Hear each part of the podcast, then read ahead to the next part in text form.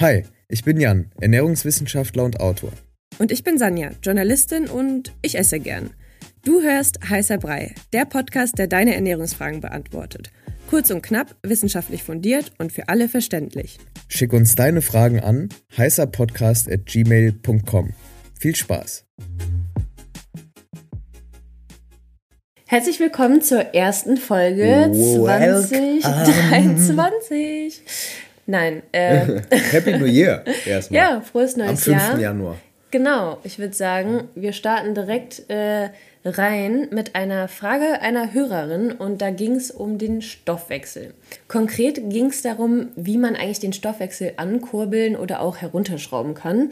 Dazu kommen wir dann gleich, aber ich würde sagen, lass uns erstmal klären, was genau der Stoffwechsel überhaupt ist, weil ich finde, das ist so ein bisschen diffus. Also ich weiß nicht, das ist für mich so wie das Immunsystem. Man weiß, was das ist, das ist auch voll wichtig. Man aber, weiß, dass es wichtig ist, aber keine ja, Ahnung, was es macht. Ja, doch irgendwie auch, aber ja. ja. es ist irgendwie nicht so richtig konkret. Deswegen, ja, send help. Ich versuch's. es ist gar nicht so leicht, aber Stoffwechsel ist auch, ist auch einfach ein Sammelbegriff. Also Stoffwechsel bezeichnet einfach nur alle Vorgänge im Körper, die irgendwas auf- oder abbauen. Mhm. Den Aufbau bezeichnet man als Anabolismus. Das kennt man von Anabol aus dem Gym oder so, aus so Gym-Videos. Weil man das ja regelmäßig nimmt. Weil man regelmäßig Anabolika nimmt, um Muskeln aufzubauen. Genau daher kommt der Name Anabolismus von Aufbau, mhm. zum Beispiel Masseaufbau. Es kann Fett sein, also das Einlagern von Energie in Fettzellen, oder das kann aber auch Muskelmasse sein.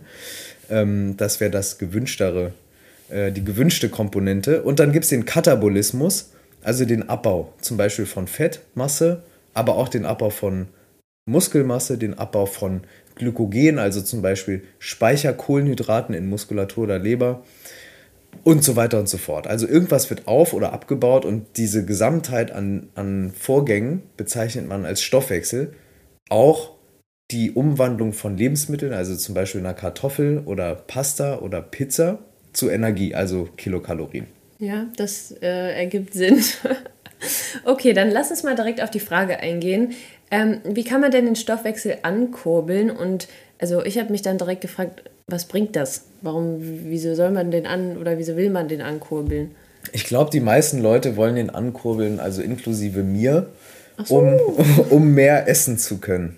Also wir essen ja alle oder ich esse ja gerne und deshalb, wir alle, wenn ich alle das mache, machen das alle. Machen das alle gerne, aber nee und das ist halt oft der Grund, ne, dass man einfach mehr essen kann, ohne zuzunehmen, ohne Fett zuzunehmen. Ja, ja. So wie das über die Weihnachtstage nie klappt. Und da gibt es so verschiedene Strategien und irgendwie verschiedene Dinge, die man machen kann. Eine Sache zum Beispiel oder ein, ein Fact ist eigentlich ganz interessant. Ich glaube, das hatten wir auch schon ein paar Mal im Podcast auf jeden Fall.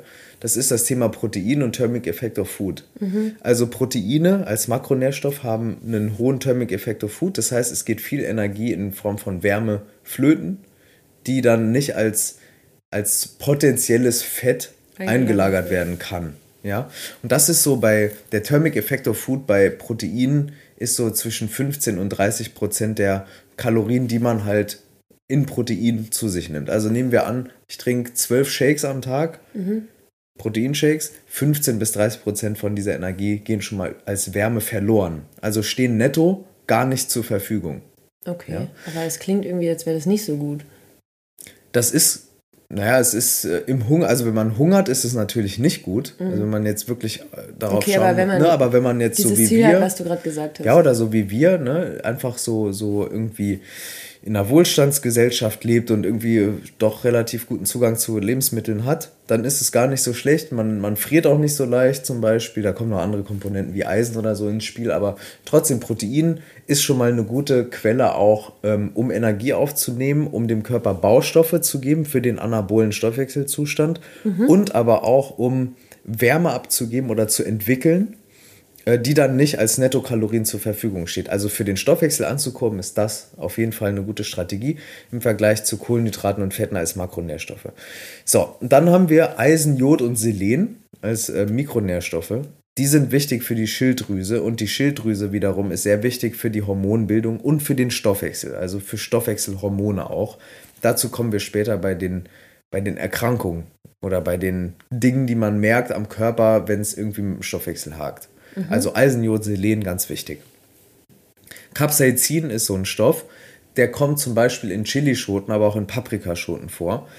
Und es gibt da so ein Review. Ein Review ist so eine, eine Übersichtsarbeit, da guckt man sich ganz viele Studien an und in dem Fall waren es so um die 20 und da hat man rausgefunden, dass Capsaicin, ähm, also ein Stoff aus Chilischoten, der übrigens auch für die Schärfe verantwortlich ist, ungefähr 50 Kilokalorien on top pro Tag verbrennen kann. Also dazu führt, dass man 50 Kilokalorien on top mehr verbrennt pro mhm. Tag. Ähnlich sieht es mit Koffein aus. Wenn man also ungefähr drei Tassen aka 300 Milligramm Koffein am Tag trinkt, dann verbrennt man ungefähr 100 Kilokalorien mehr, als würde man kein Koffein zu sich nehmen. Mhm. Und mit Ingwer gibt es so ähnliche Untersuchungen. Da hat man sich angeguckt, was passiert, wenn man Ingwerpulver mhm. in heißem Wasser auflöst und dann trinkt nach einer Mahlzeit. Und das verglichen mit nur heißes Wasser trinken. Da hat man herausgefunden, dass es auch so um die 40 bis 50 Kilokalorien sind, die die Gruppe, die die Ingwer-Gruppe mehr verbrennt als die einfach nur heißes Wassergruppe. Auf den Tag verteilt? Auf den Tag, also nach der Mahlzeit im ah, Prinzip. Also okay. Also auf den Tag verteilt kann man schon so sagen.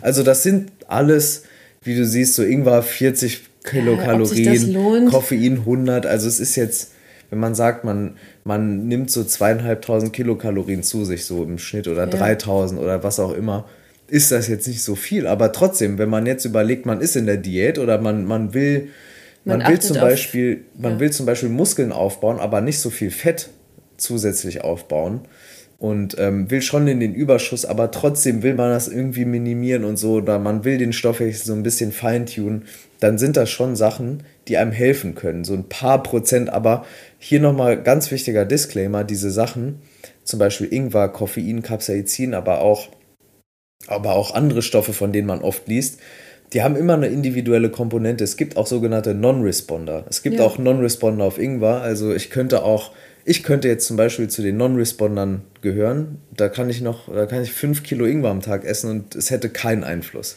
Ja, außer ja, also Durchfall oder außer, so. außer Durchfall und irgendwie sonst irgendwas. Genau. Ähm, und aber ansonsten gibt es trotzdem so Lifestyle-Sachen ähm, wie Bewegung, die ganz obviously den Stoffwechsel ja, anregen. Ja. Und zwar auch dadurch, dass man mit einer erhöhten Muskelmasse mehr Kalorien in Ruhe verbrennt. Das heißt, wenn man sich viel bewegt im Alltag und dann noch Sport treibt, vor allem Kraftsport und Muskulatur aufbaut, dann hat das den Effekt, dass man auf der Couch liegen kann und deutlich mehr Kalorien verbrennt als eine Person mit weniger Muskelmasse, die auch auf der Couch liegt. Mhm. Also das wäre zum Beispiel so das ähm, Stoffwechsel ankurbeln in a nutshell. Okay.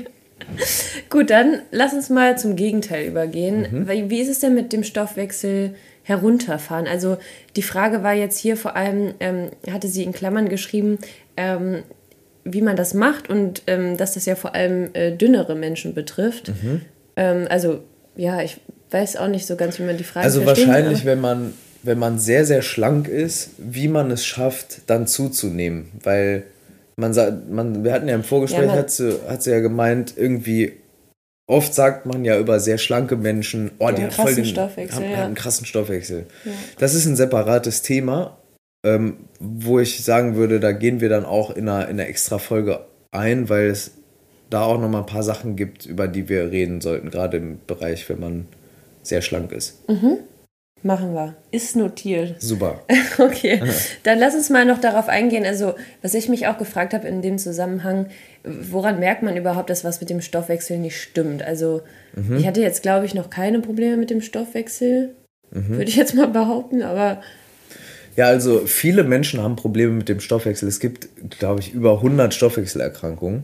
Ja, die ja, können wir jetzt nicht alle durch, durchgehen, aber trotzdem, um jetzt den Bogen nochmal zu spannen zum Anfang. Wir hatten ja gesagt, Anabol gibt es, also aufbauend, und es gibt Katabol, also abbauend.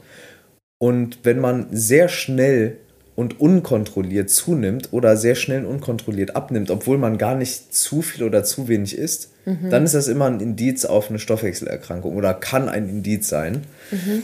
Wenn dazu noch Haarausfall kommen, wenn dazu noch Erschöpfung kommen, depressive Verstimmung, Müdigkeit, Abgeschlagenheit, ähm, dann kann das alles auf eine Stoffwechselerkrankung deuten. Mhm. Unbedingt ist das dann, dann oft eine Schilddrüse? Das kann die Schilddrüse sein, das kann eine Schilddrüsenunter- oder eine Schilddrüsenüberfunktion sein, das können aber auch noch andere Sachen sein. Zwei ganz wichtige und weit verbreitete Stoffwechselerkrankungen sind dann Diabetes mellitus, das ist dann eine ja. Problematik mit Blutzucker und Insulin und die Gicht, also eine Harnsäure-Stoffwechselerkrankung.